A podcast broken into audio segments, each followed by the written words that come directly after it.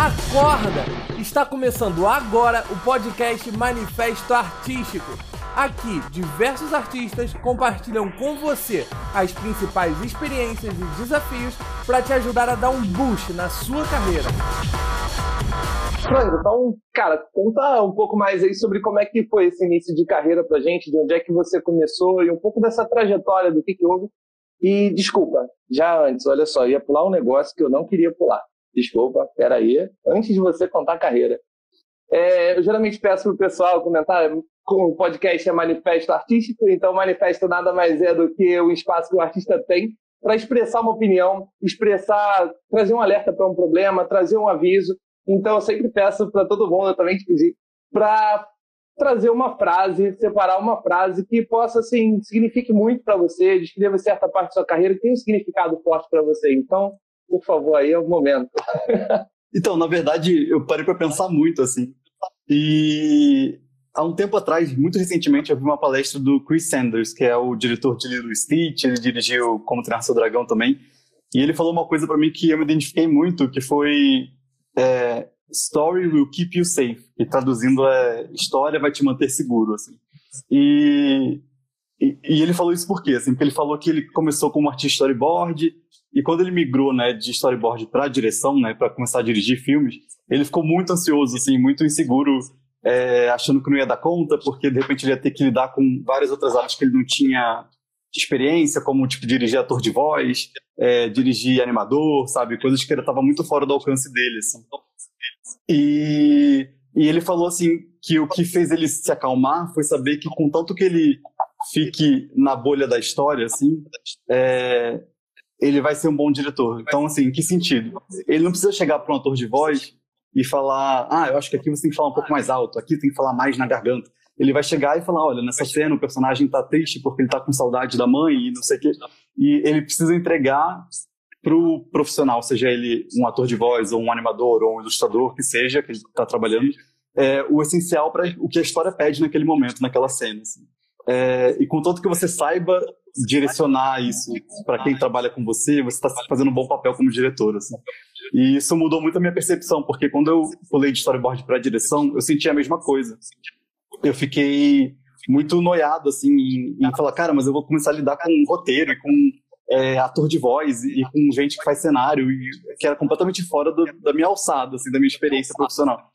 Então, eu levei meio que isso para vida, assim, com tanto que eu consiga é, trazer isso sempre no âmbito da história e falar o que o personagem está sentindo, o que é importante para a narrativa daquele episódio ou do filme, que seja, é, eu vou estar tá fazendo um bom trabalho, sabe? Então acho que, acho que isso me ajudou muito. Não sei se fez sentido para você.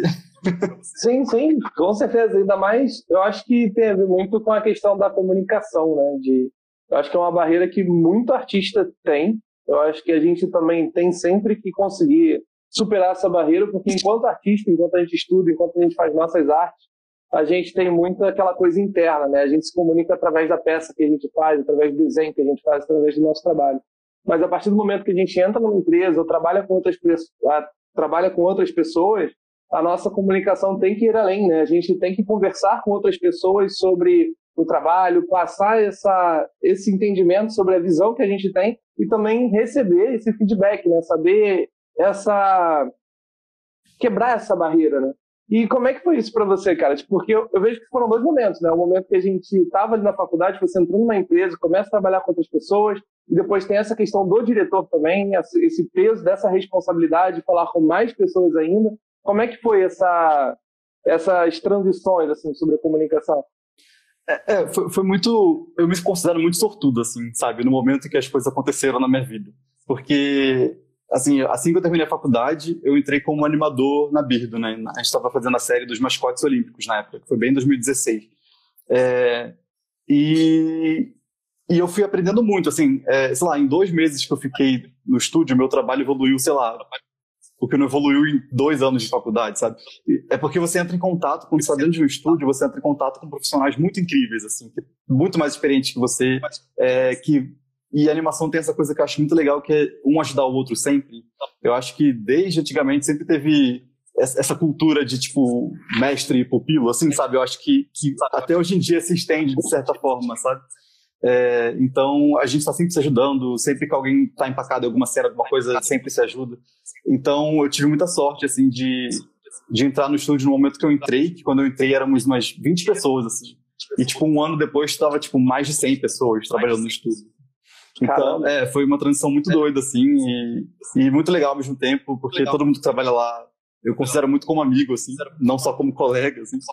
É, mas foi muito louco, assim, eu lembro no meu primeiro dia eu tava muito nervoso, porque, assim, a minha única experiência com animação tinha sido da faculdade, assim, né? Tipo, eu tinha animado uma coisa ou outra em projeto da, de design, assim, mas eu nunca tinha, de fato, animado numa série, assim, então foi muito desesperador no início, mas a galera foi super, tipo, tranquila, e foi muito engraçado que no primeiro mês eu fiquei tipo, nossa, animação é minha paixão, eu quero ser animador pro resto da minha vida. Aí deu um ano eu tava assim, meu Deus, não aguento mais. aí, aí foi aí que eu comecei a procurar outras áreas, assim, tipo, eu me interessei por storyboard, que é a etapa que vem antes. É, então, que foi onde eu meio que me apaixonei, assim, acho que eu me encaixei ali em storyboard na, é, dentro da cadeia de produção de uma série, assim. E eu adorei, eu fiquei no storyboard desde então, fiz board para Irmão de Orel, pro Danitinha, Ninjin, para Cartoon, para Gloob, é, até que chegou o momento em que eu virei supervisor de storyboard, que a responsabilidade aumenta um pouquinho, né, porque você está lidando com uma equipe, é, você está lidando com um canal, dando note no, no trabalho do, da sua equipe, você está lidando com a direção, você está lidando com muita gente, assim, que me deu uma experiência muito boa para ser diretor, sabe? Eu acho que eu, eu entrei na direção no momento certo, sabe? Eu fiquei cinco anos aí é, sendo animador, supervisionando animação, indo para storyboard, supervisionando storyboard.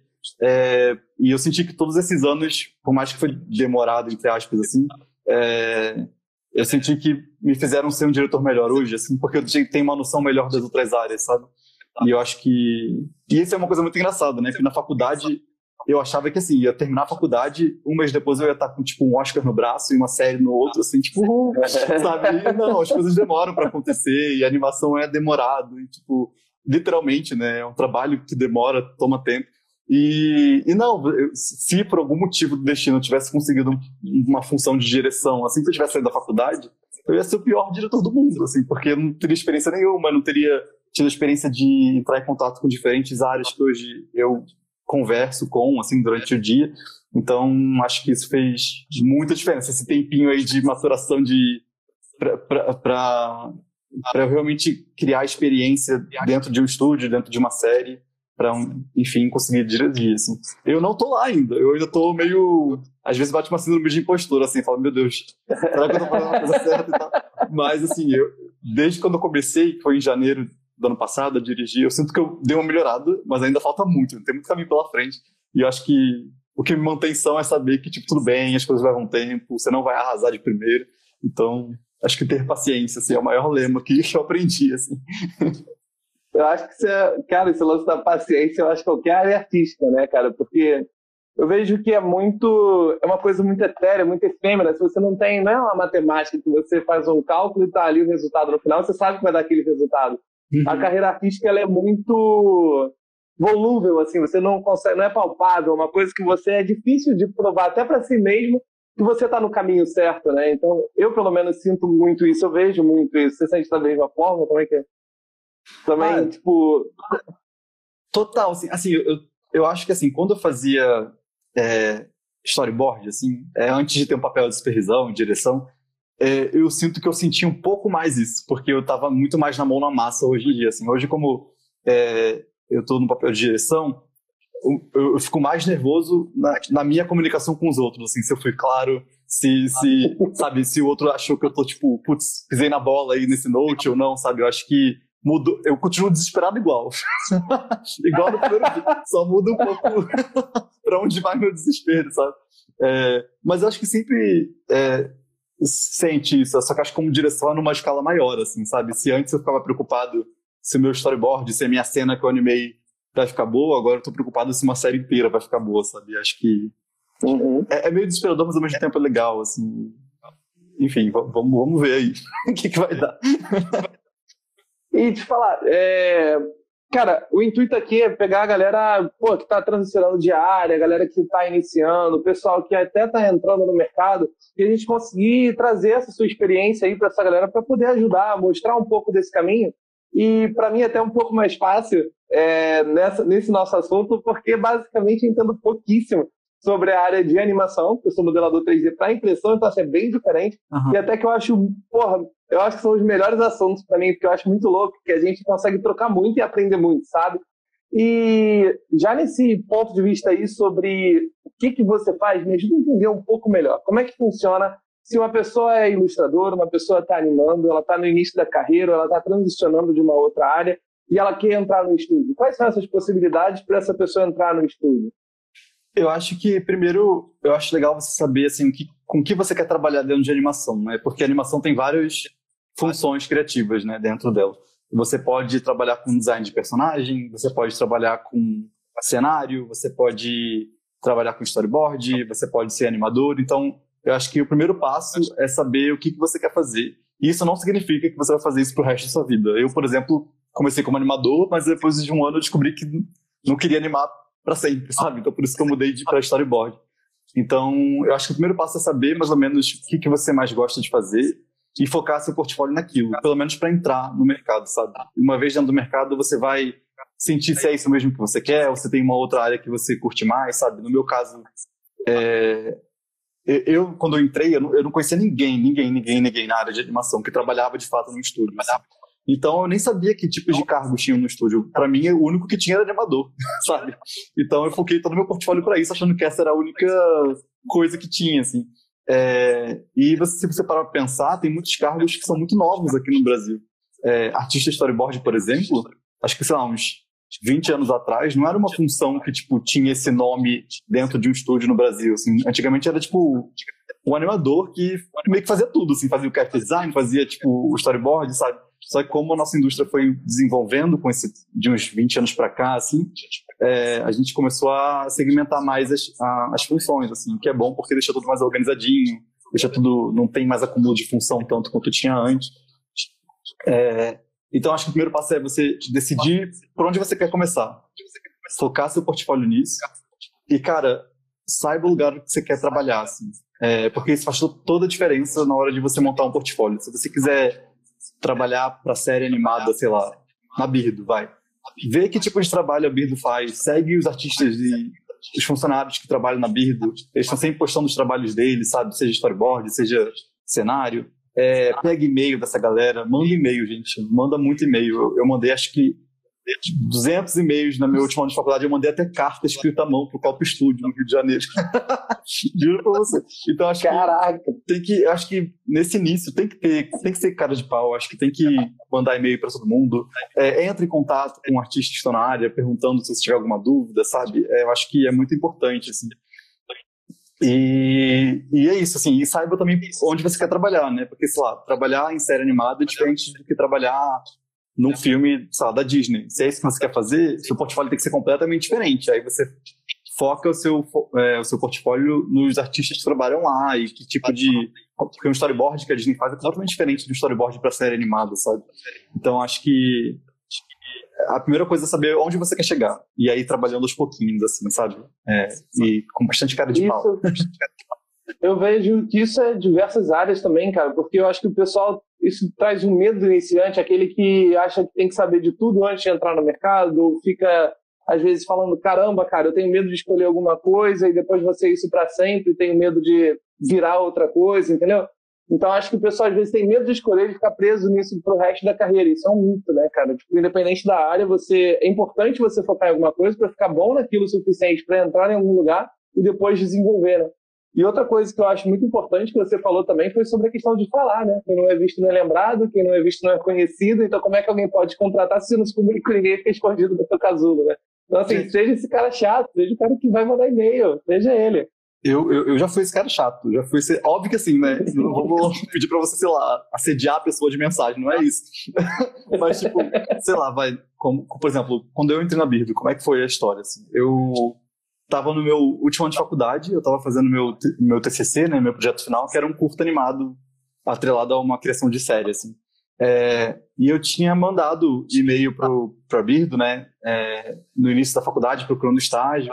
E o Paulo, Muppet e a Lu, que são sócios da Birdo, eles responderam, foram super simpáticos, falaram que não estavam com estágio na hora, mas que tinham gostado do meu portfólio é, e que queriam manter contato, assim. Isso foi, tipo, março, eu me formava só em dezembro, assim.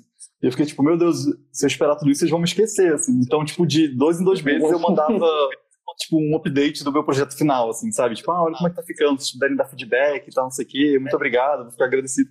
E aí, lá pro final, em dezembro, foi quando eu terminei, entreguei meu TCC, eu mandei para eles agradecendo pela ajuda e se eles quiserem dar uma olhada. E eles me responderam falando que ia ter uma uma vaga de animação começando em janeiro, assim. Eu falei, ah, bora. Então, então acho que tem que ser cara de pau. Eu lembro que nesse, nesse mesmo ano, eu lembro que eu fui para São Paulo só para conversar com eles, assim. Porque eu falei, cara, eu vou ficar trocando e-mail, eles devem trocar e-mail com mil pessoas.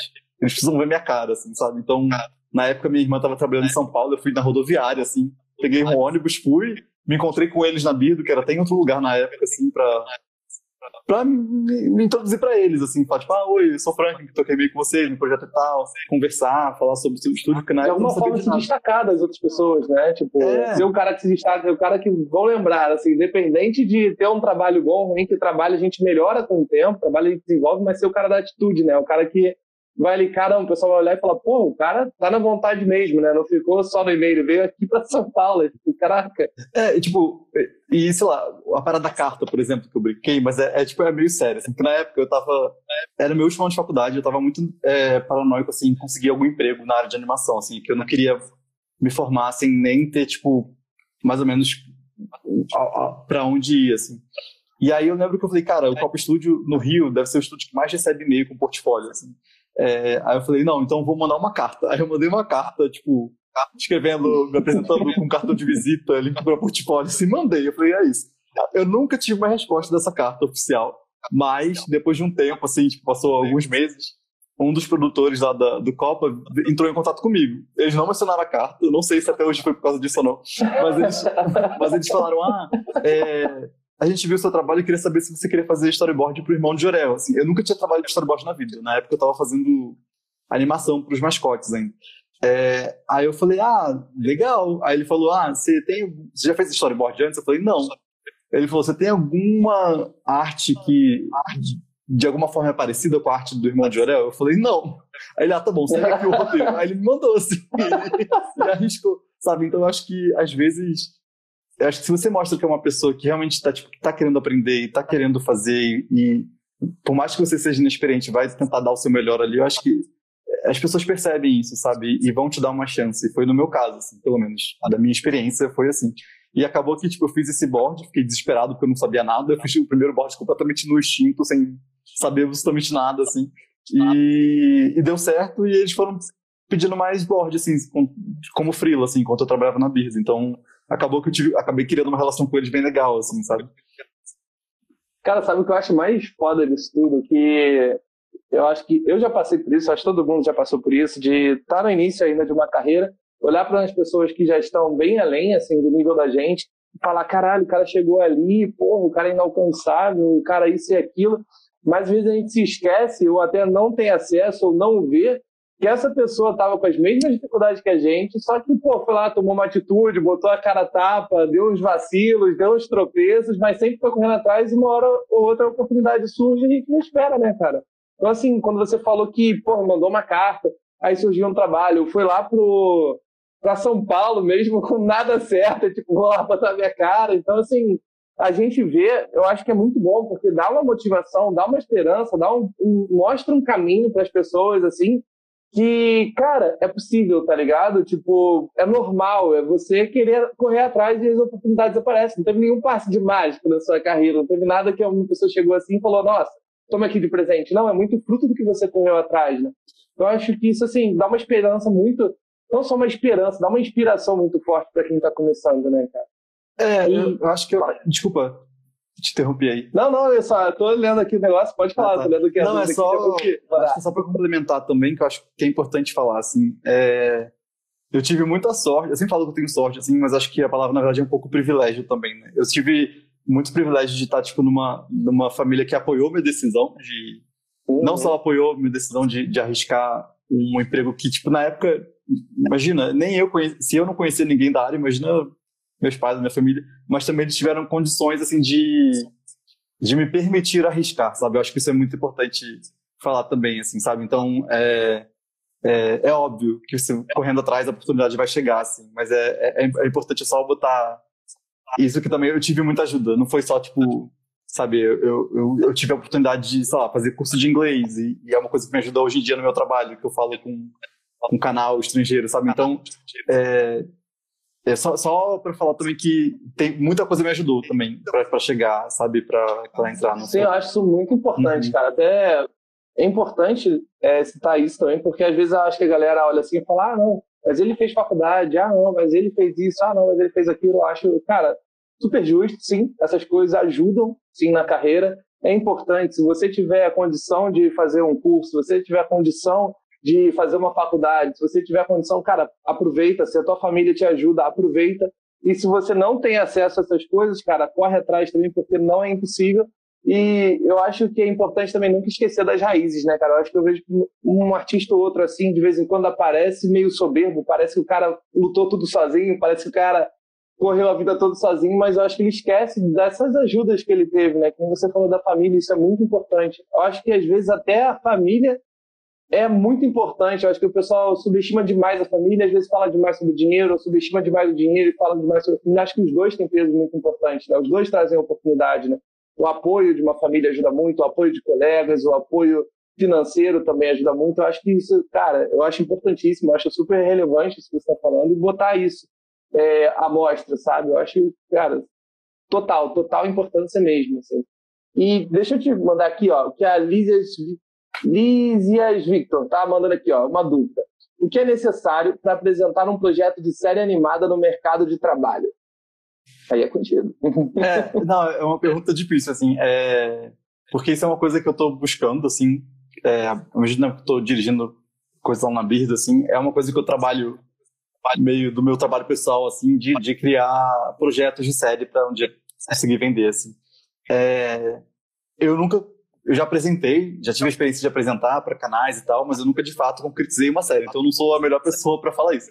Mas o que, o que eu acho que você tem que ter primeiro é experiência. Assim, antes, tipo, tudo bem você ter uma ideia, você ter personagens legais, assim, mas eu acho que o que vai te ajudar muito é trabalhar, ou pelo menos saber como funciona um estúdio, assim. É, porque, assim, eu, criei, criei, né, tipo, um, um projeto de série pro meu TCC, é, só que na época eu não fazia ideia, né? Tipo, eu fui meio que do que eu estudava, do que eu conseguia aqui ali vendo entrevista e tal. Mas hoje em dia, por exemplo, com a minha experiência é, trabalhando em animação, indo de animação para storyboard, para direção, supervisão e tal, eu meio que refiz aquele meu projeto já com tudo que eu sei hoje em dia de como montar um projeto de série, sabe? É, isso me proporcionou, tipo, conseguir apresentar para canais e tal. Então, é, eu acho que o conselho que eu dou é trabalhe com animação, entenda como funciona o estúdio, as funções, como funciona todas as etapas de uma série animada, que são muitas, assim. É, e terminou de montar um projeto, parte para o próximo e faz outro, assim, porque você vai aprender com o próximo e vai conseguir refazer aquele seu primeiro depois, sabe? Então, eu acho que esse é o, maior conselho que eu tenho, assim, saiba como uma série é feita. E, e... Ah, deixa eu te mandar outra já. Fala, fala. Aproveitar o embalo. Pietro Andrade tá mandando aqui, ó. Há quantos anos o Franklin começou a levar o desenho a sério? Cara, é, é, é meio sem graça a resposta que eu vou dar, assim, mas é, mas é tipo, eu, eu sempre, cara, sempre, sempre, sempre, sempre quis trabalhar com desenho animado, assim. Eu não, sabe aquela coisa de escola que, tipo, as pessoas perguntavam, ah, eu quero ser bombeiro, ah, eu quero ser astronauta. Eu falava, tipo, ah, eu quero sei lá, fazer desenho. É, e porque eu era muito viciado em desenho animado quando era criança, assim, eu gostava de desenhar, assistindo desenho e tal. Então, para mim, sempre foi uma coisa muito certa, apesar de não saber como acontecia aquilo, como aquilo ia parar na TV, tipo, eu sempre soube que eu queria fazer aquilo. Então, e eu acho que eu sempre fui uma pessoa muito focada, assim, no, no que eu quero, assim. Então, assim, quando eu tava na escola, meu Deus, 30 mil anos atrás, é, eu sabia que, para de falar assim, eu sabia que eu queria fazer uma parada com animação. Então, assim, eu pesquisei cursos é, e o único curso que eu encontrei é, no meu alcance na época foi o da PUC do Rio lá, porque citava animação em, sei lá, em cinco parágrafos tinha uma palavrinha em animação e eu me apeguei àquela palavra como, como tudo. Assim, então é esse curso que eu vou fazer, sabe? E, e, e, minha vida inteira foi focando nisso, assim, sabe? Então acho que eu sempre, apesar de hoje em dia ver desenho muito mais como trabalho do que como, como hobby, assim, é, eu acho que eu sempre tive aqui atrás a, sabendo que, tipo, ah, eu vou trabalhar com isso, assim, sabe? É, que é por isso que eu sempre aconselho você, que é uma pessoa que o seu hobby é desenhar, você gosta de desenhar, e você trabalha com desenho, ache um outro hobby. Porque, eu juro, faz muita diferença. Porque quando o seu hobby se torna seu trabalho, né, quando você tem que desenhar oito horas por dia, cansa, sabe? É como, é como um trabalho qualquer, assim, sabe? Então, é, por exemplo, eu, eu sempre falo isso, que a minha vida, minha saúde mental melhorou 200% quando eu comecei a fazer aula de dança. Porque, é, sabe, eu vivia desenho, eu vivia animação, eu vivia, sabe, eu chegava em casa cansado e falava, ah, vou desenhar, porque, né, é o que eu gosto de fazer, kkk. Só que eu falei, não, aí eu precisava de um tempo, assim, sabe, e aí, achando outro hobby que não tenha nada a ver com o meu trabalho, é muito bom pra cabeça, pra, pra tudo, assim. E eu acho que ainda mais a gente que trabalha nessa área criativa, assim, que exige não muito da gente mentalmente, fisicamente, sabe? Acho que é importante você ter também um, uma válvula de escape, assim, de vez em quando, sabe? E, cara, aproveita e me fala, então, sobre o que você estava falando sobre os trabalhos da série e tal. Me fala um pouco, assim, se você pudesse escolher, qual o trabalho que mais te marcou, assim, na sua carreira? O trabalho que você acha mais relevante, ou que você mais gostou, mais importante, assim, da sua carreira até hoje? Eu, eu acho que tem dois, assim. O, o, o primeiro, vou em ordem cronológica, foi o, a série da, da Anitta, o Clube da Anitinha. E, e, e, eu falo isso porque foi a primeira vez que eu tive a oportunidade de participar da criação de um projeto. Assim. É, tipo, a gente, né, a equipe da Anitta entrou em contato com a Birdo e a gente meio que pôde. A, nossa, a equipe de criação eram seis pessoas, assim, e cada um criou, fez um pitch, né, que a gente chama, apresentando uma ideia do que podia ser a série da, da Anitta para crianças. Assim.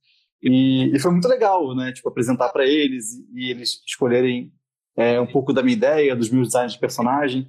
E como era um projeto que era de um de alguém muito grande, com muito nome, as coisas aconteceram muito rápido, assim. Então, sei lá, o projeto começou em janeiro, em outubro já tinha boneca vendendo, sabe?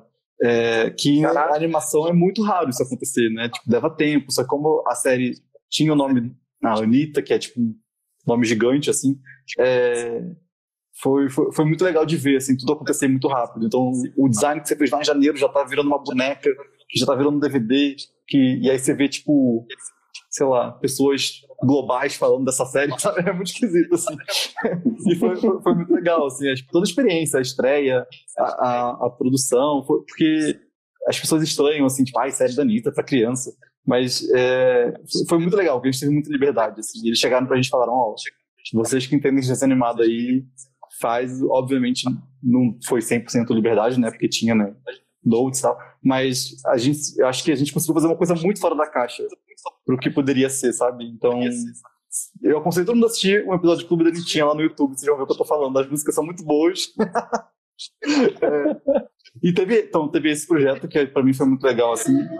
Ô, Frank, depois me manda, me manda os links que eu vou deixando também lá no YouTube, Spotify, quando for botar o, a gravação. Eu coloco já nos links também na descrição, que quem for ver depois já acessa e consegue ver direto, tá? Claro. Deixa eu te Beleza. E o outro projeto que mais marcou é esse que eu tô agora, assim.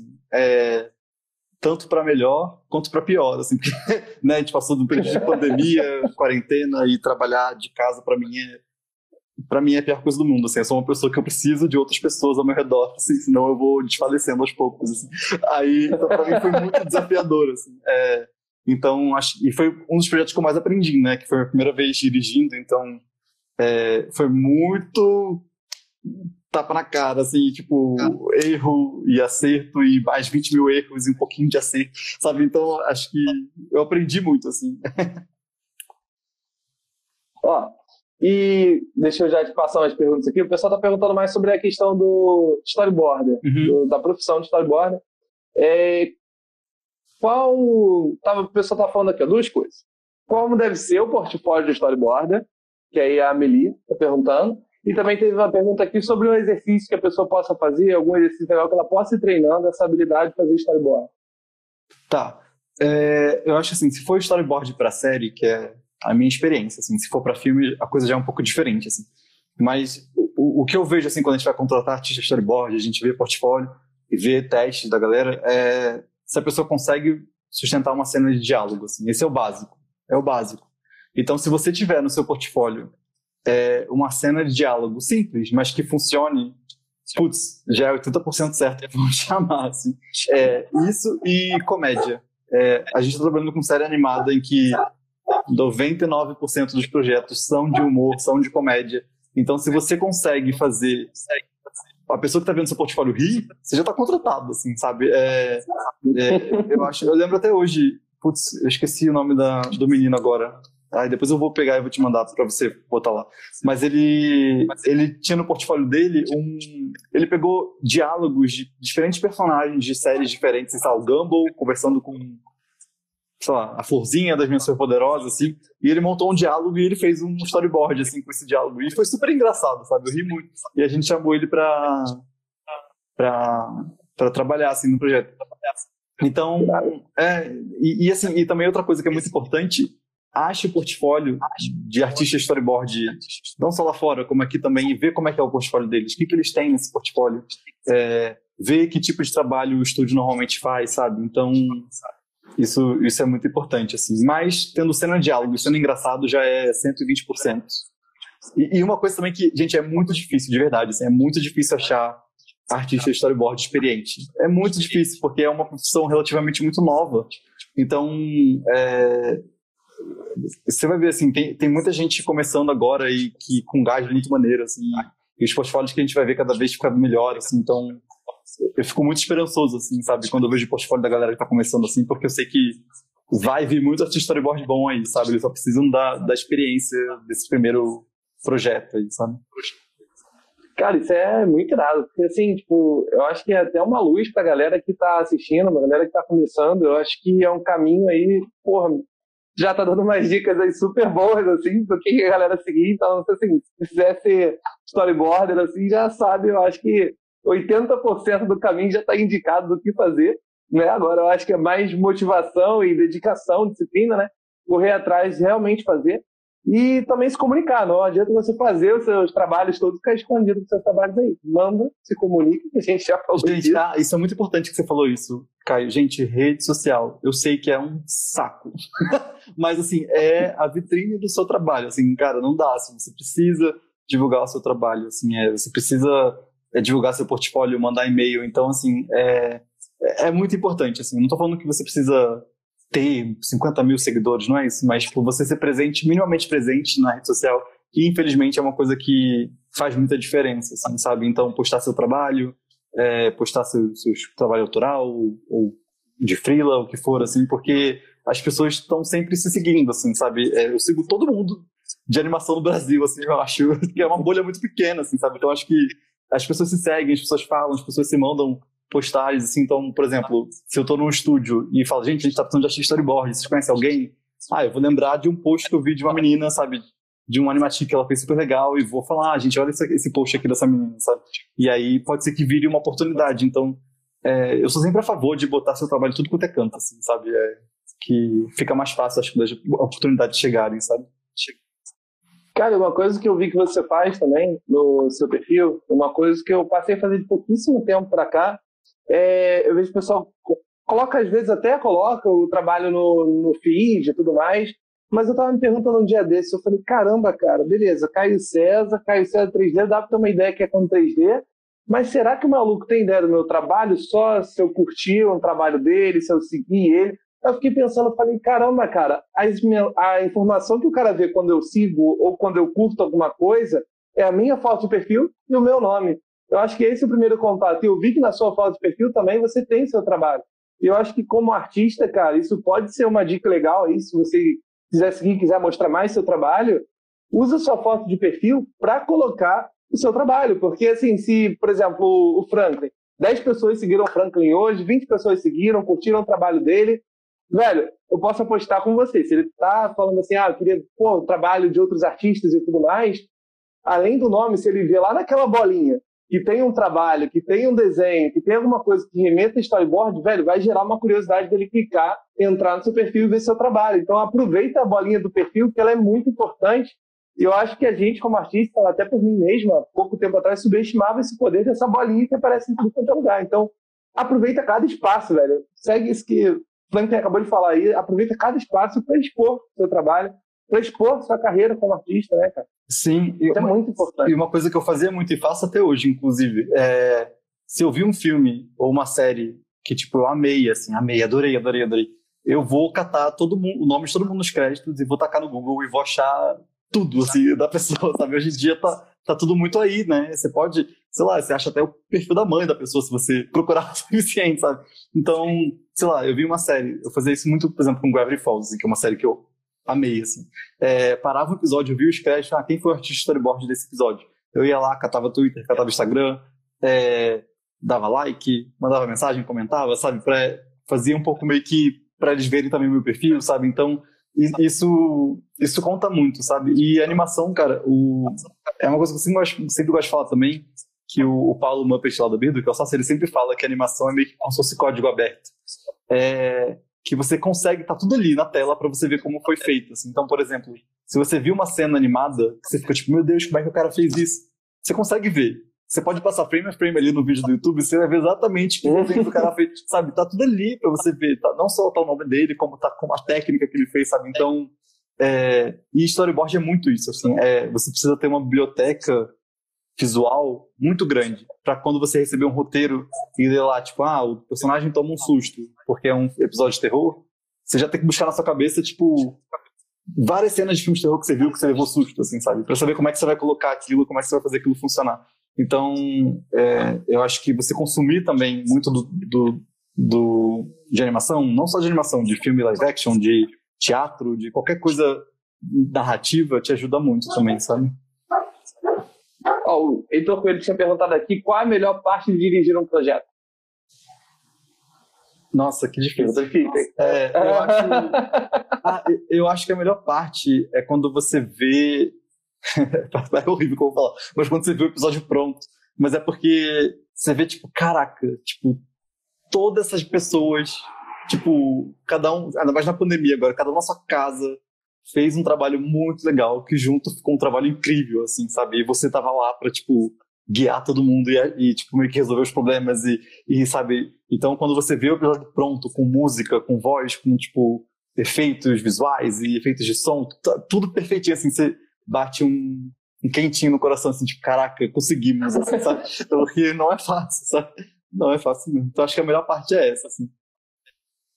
Quanto tempo em média leva mais ou menos aí pra soltar o início de uma série, cara?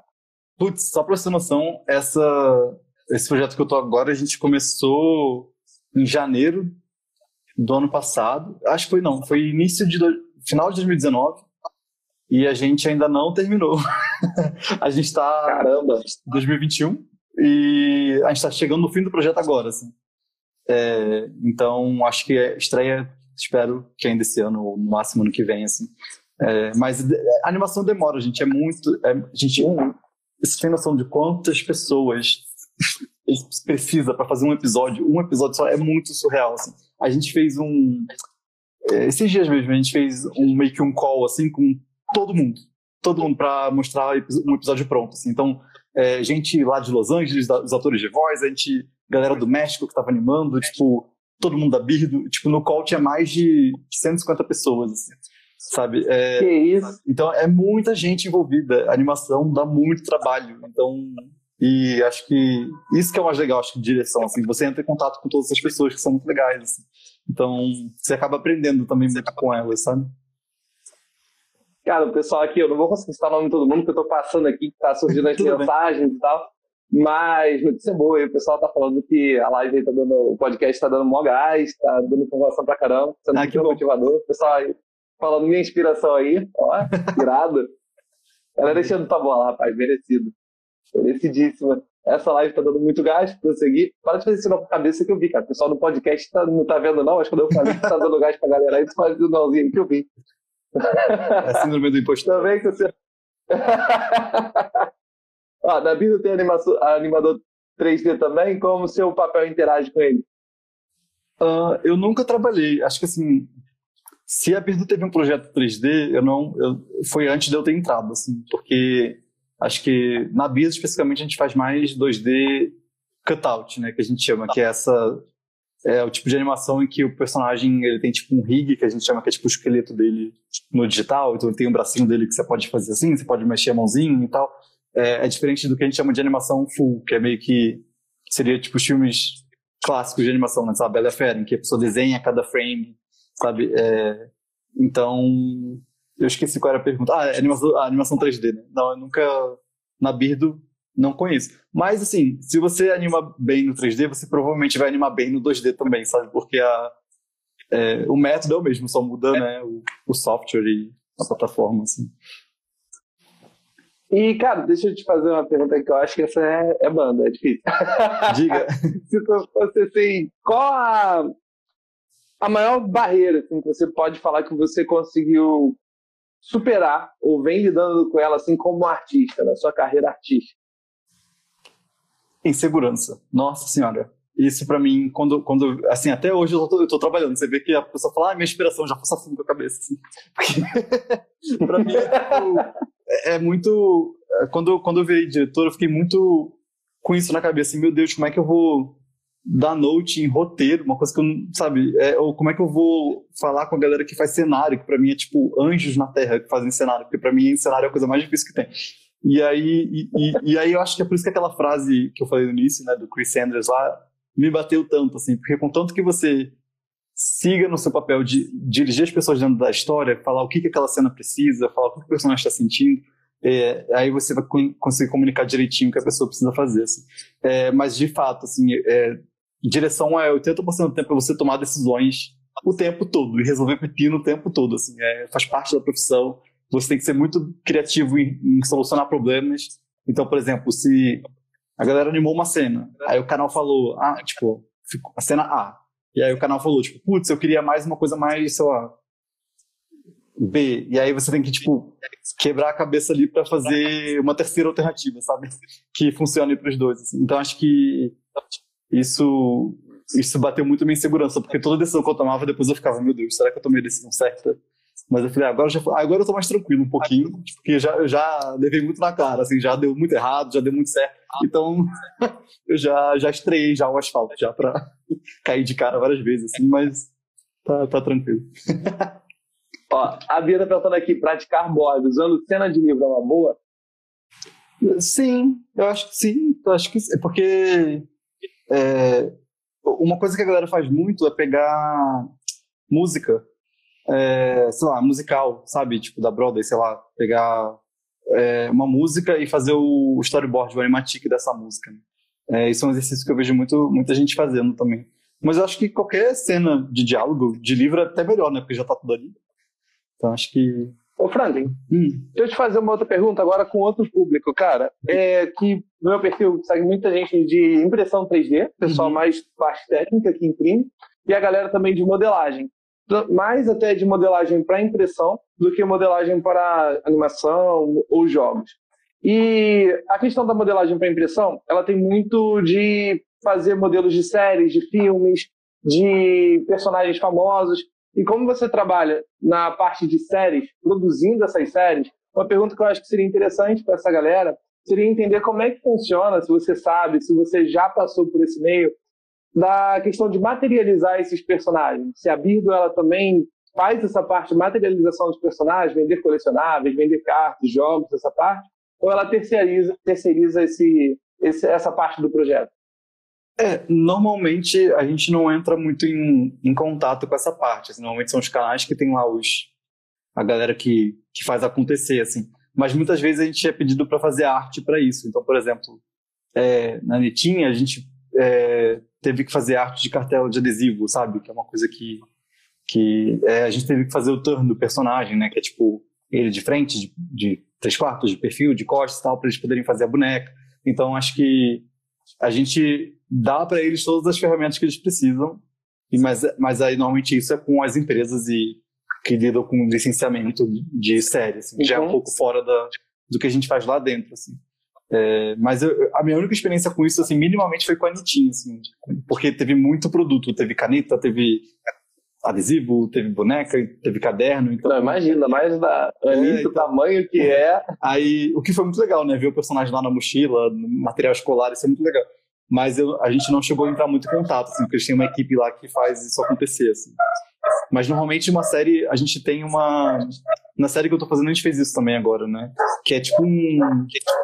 Eu não sei o nome, mas é como se fosse um grande guia com várias poses de personagem, com várias tipo, expressões de personagens diferentes, para eles poderem usar isso e montar nos produtos deles. Assim.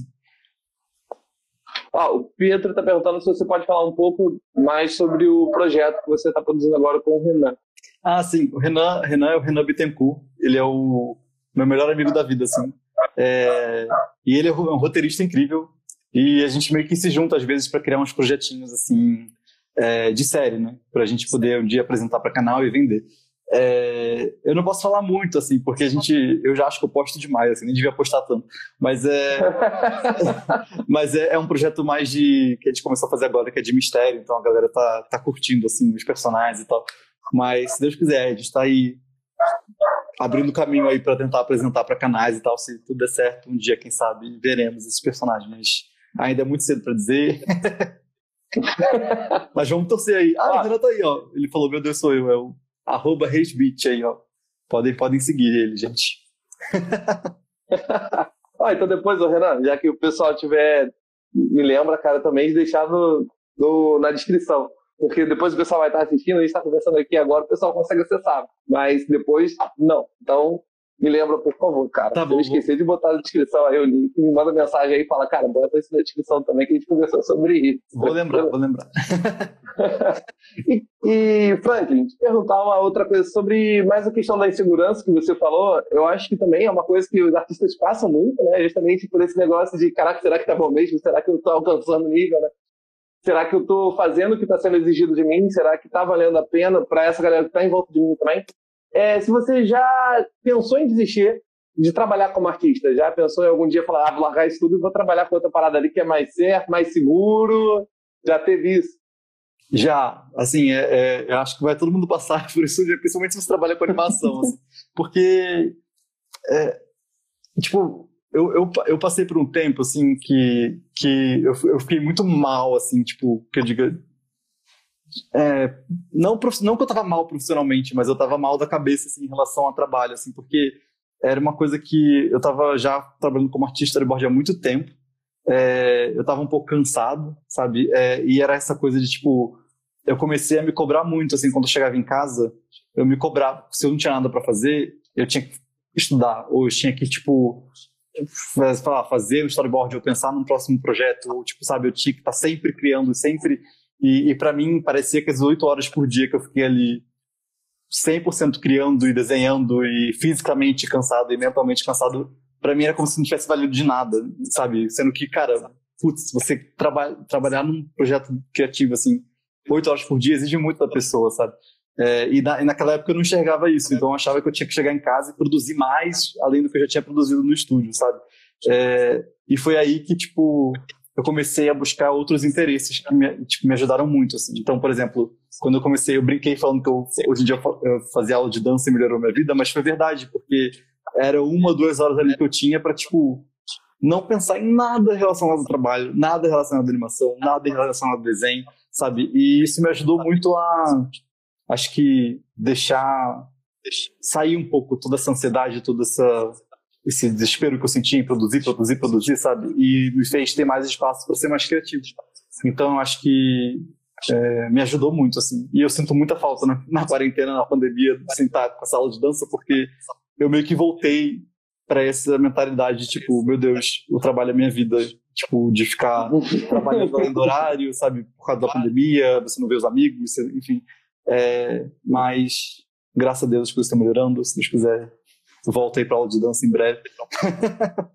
tá acabando, se Deus quiser, tá acabando. É. Chega disso, cara. Mas Chega, é, mas é, é normal, assim. Eu acho que trabalho criativo exige muito de você e a animação realmente não é um mercado fácil, assim. É, tipo, você não vai começar ganhando muito bem, sabe? Eu acho que tem, tem muitos fatores aí que, que dificultam é, e que facilitam você pensar em desistir, sabe? E, e, se, e, sinceramente, se a pessoa quiser desistir, eu não, eu não julgo não, sabe? Porque eu acho que às vezes realmente a pessoa tá cansada e quer fazer outra coisa e, e, e é normal, sabe? Eu, eu, eu, eu, se a pessoa, se alguém chegasse pra mim e falasse, putz, eu tô pensando em desistir fazer tal coisa, eu falo, cara, se é isso que você quer, faz, assim. tipo, eu sei que a pior mensagem do mundo é falar, ah, desistam, mas não é, não é isso que eu quero dizer, assim. Mas é só, tipo, ter em mente também a sua saúde mental, que é muito importante, gente. Então, assim, sentir que tá cansado, dá um tempo, se possível, né? Tipo, tenta fazer uma coisa diferente. Se você ainda sentir que aquilo não é para você, talvez tenta, testa outra área dentro de animação ou fora, enfim.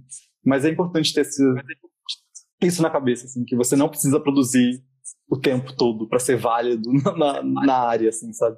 Eu acho que esse foi o maior aprendizado que eu tive, assim. Que até hoje eu lido com isso às vezes eu fico mal, às vezes eu fico melhor, assim, mas eu acho que eu caminhei bastante, assim, em relação a isso. Eu compartilho bastante desse sentimento, cara, de falar que às vezes até minha noiva chega aqui e fala, pô, cara, para um pouco, sossega, já tá fazendo pra caramba, tu não tá vendo tudo que você produziu do dia, para e olha, foi coisa pra caramba, fica satisfeito com o que você fez.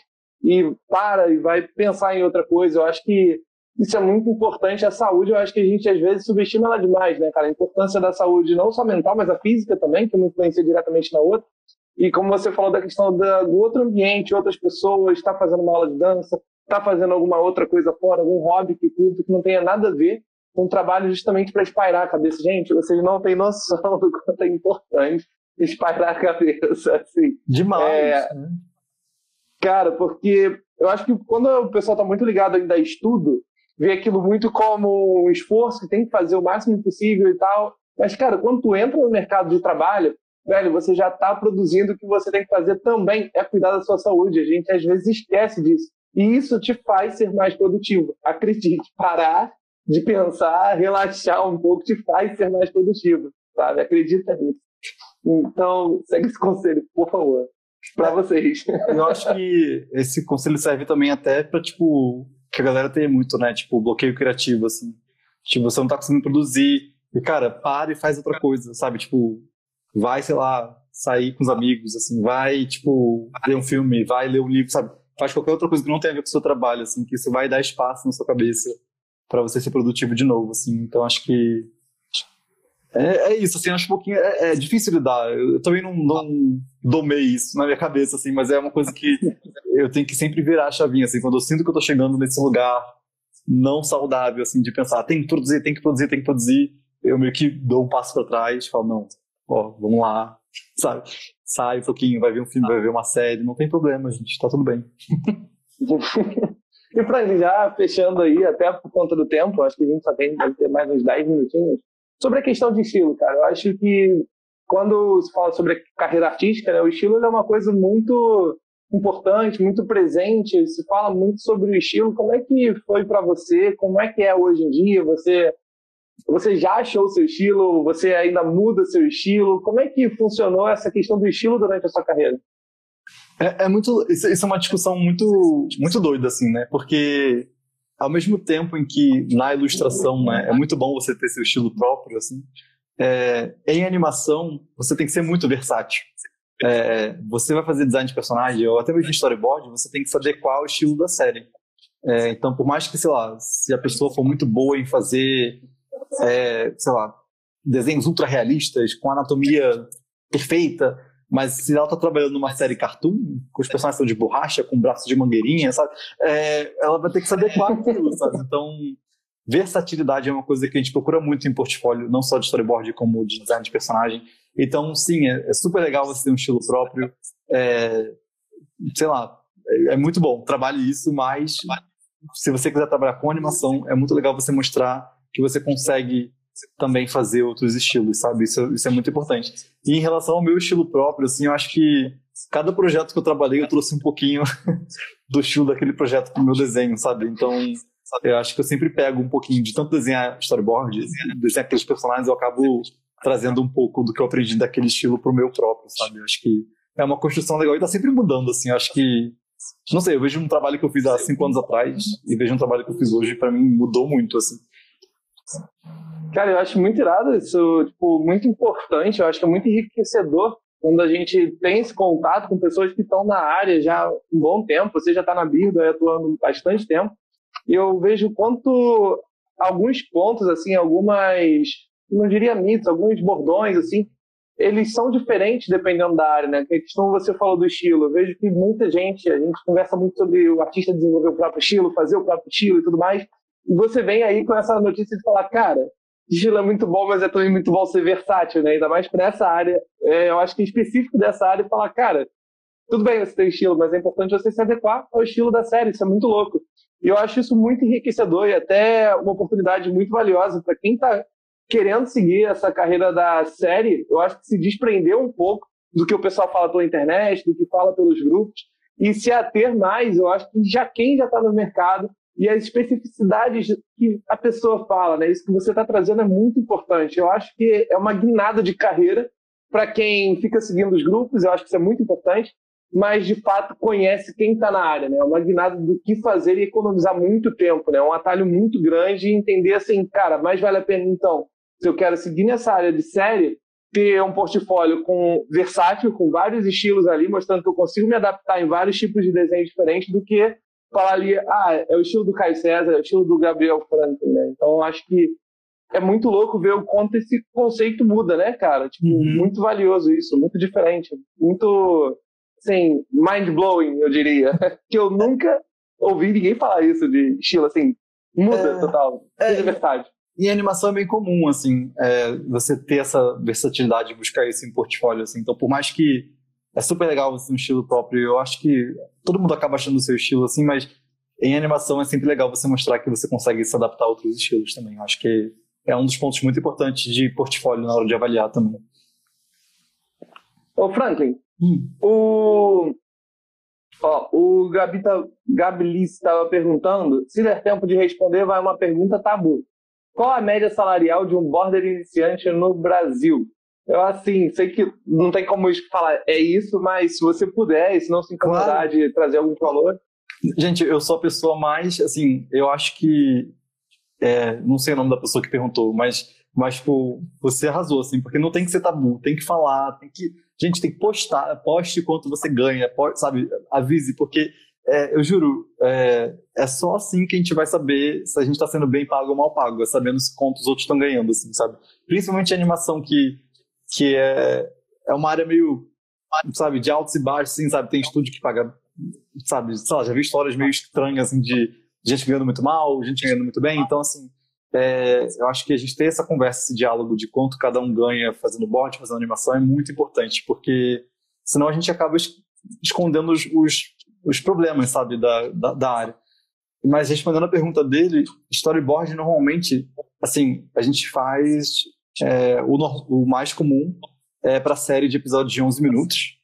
É, então você tem que saber primeiro se você vai fazer só o storyboard ou storyboard e animatic. O storyboard são os desenhos estáticos, né? Então, por exemplo, o freela que eu fiz para o irmão de Jorel de storyboard, é, eu fazia as imagens, tipo, tipo JPEGs assim, exportava numa pastinha os 900 JPEGs, dava para eles e eles tinham um editor que montava no vídeo bonitinho para transformar no que a gente chama de animatic que é que o grande rascunho do episódio. Assim. Se o seu trabalho for fazer storyboard e animatic, você tem que cobrar mais caro.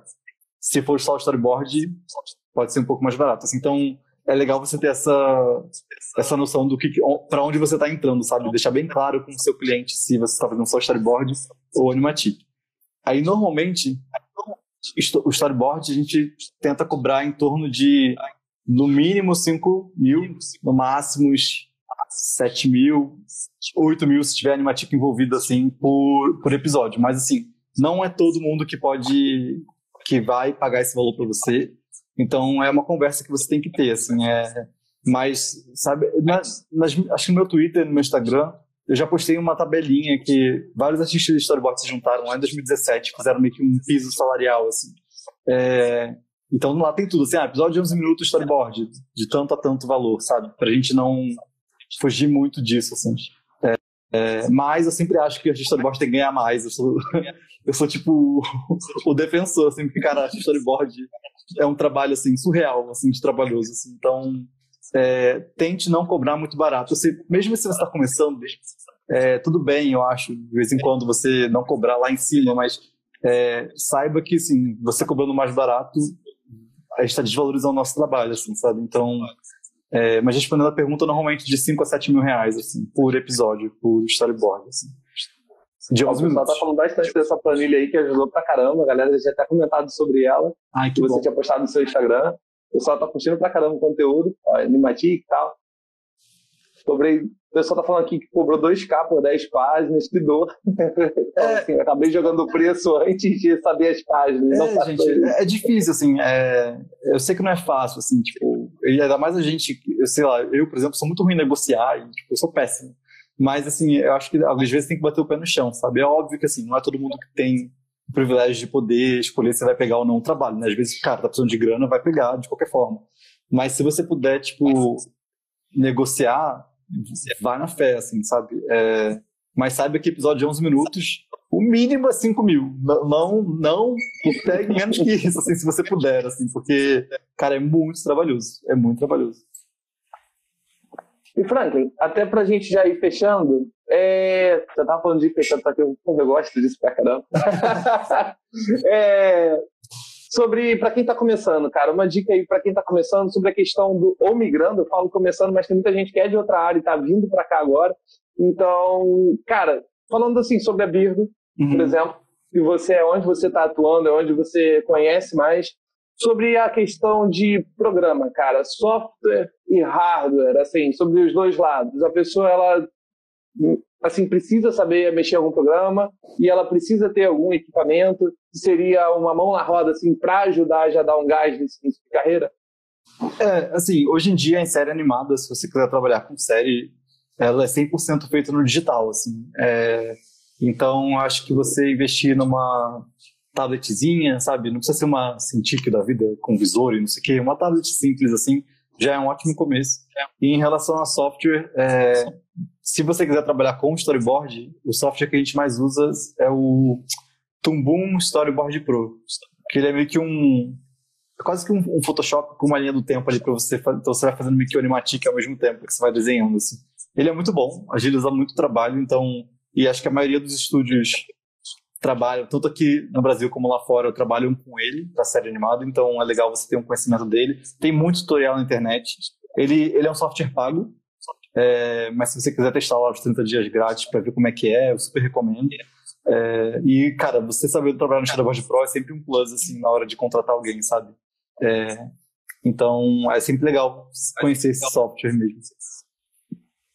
Então, cara, já fechando, aí te agradecer pelo papo, cara. Não dá vontade de fechar, dá vontade de sair te lotando de perguntas. Então, é, pois é. te agradecer, assim, pela, pela animação, por toda a disponibilidade, assim como você falou lá do início, um maior tempão que a gente não se fala, de, sei lá, uns 5, 6 anos, e, porra, cara, obrigado demais por de cara já ter aceitado participar, animado com o projeto, vindo aí super aberto para ajudar a galera. E também agradecer a cada um hoje que esteve aí presente, não só ouvindo, mas também colaborando, trazendo as perguntas, trazendo as dúvidas. Espero, do fundo do coração, assim, que tenha sido uma guinada assim, na carreira de vocês, tenha ajudado bastante a cada um de vocês a seguir, a continuar na carreira, dar esse gás que de vez em quando eu sei que a gente precisa. Então, eu espero de fato que tenha feito a diferença na vida de vocês, de cada um de vocês que está aí ouvindo. E Franklin, brigadão assim pelo papo. Muito obrigado ah, por eu, eu... toda essa disponibilidade, todo esse carisma aí que você veio trazendo, Nada, cara. Eu, eu que agradeço aí que eu sempre acho muito legal, cara. Eu, eu, sempre vou falar, se me chamarem eu falo, não importa onde for, porque é muito difícil achar conteúdo em português, principalmente, assim, de storyboard, de animação, Sim. sabe? Então, é, onde estiver, se me chamarem eu vou, vou falar, sabe? falar quanto ganha, falar quanto... Tem que, tem que falar tudo, gente. Só assim pra se ajudar. Mas e obrigado, Caio, pelo convite também. É... E, cara, parabéns pelo teu trabalho também. Tipo, acho que é importante ressaltar isso. Eu acredito fortemente que você não chegou onde chegou só por só. E não só pela questão da oportunidade, mas também pela sua dedicação e pelos resultados que você traz. Só de entrar no teu perfil lá dá pra ver os trabalhos maravilhosos que você apresenta. Então, acho que o trabalho que você faz hoje, onde o carro que você está hoje, é também resultado de toda a sua dedicação e toda a sua sua, o seu resultado, né? Sua, o que você traz, assim, para colaborar com o mundo. Esses desenhos aí maravilhosos, cara. Parabéns mesmo, assim, do fundo do coração. Parabéns pelo resultado que traz, cara, ah, do eu, seu trabalho. Eu, eu que agradeço. só agradecimentos. Obrigado. e obrigado a todo mundo que apareceu aí. Ô, Frank, desculpa, tá te interrompendo aí. Se você quiser mandar o último alô, pode. Não, é isso, gente. Se vacinem, bebem água. É isso, de sempre. Vai dar tudo certo. Então, galera, olha só, o podcast fica disponível depois lá pelo YouTube, fica disponível também lá pelo Spotify. Todas as informações que a gente teve aqui no papo, eu vou estar colocando os links, tá? Do Renan, vou estar colocando o link aí da série que o Frank falou, vou estar colocando o Instagram de todo mundo. Muito obrigado mais uma vez aí pela participação. Deixando claro também, não sei se eu deixei já em algum outro episódio, se você conhecer um artista que você admira, alguém muito irado, alguém que você acha que curtiria participar, que você gostaria mais de saber, pode mandar as indicações, eu estou super aberto aí para conversar com a galera, acho que é super produtivo. Tá bom? Então, mais uma vez aí, brigadão, Franklin. Beijo. Valeu. Tchau, gente. Obrigado. Valeu, galera. Fui.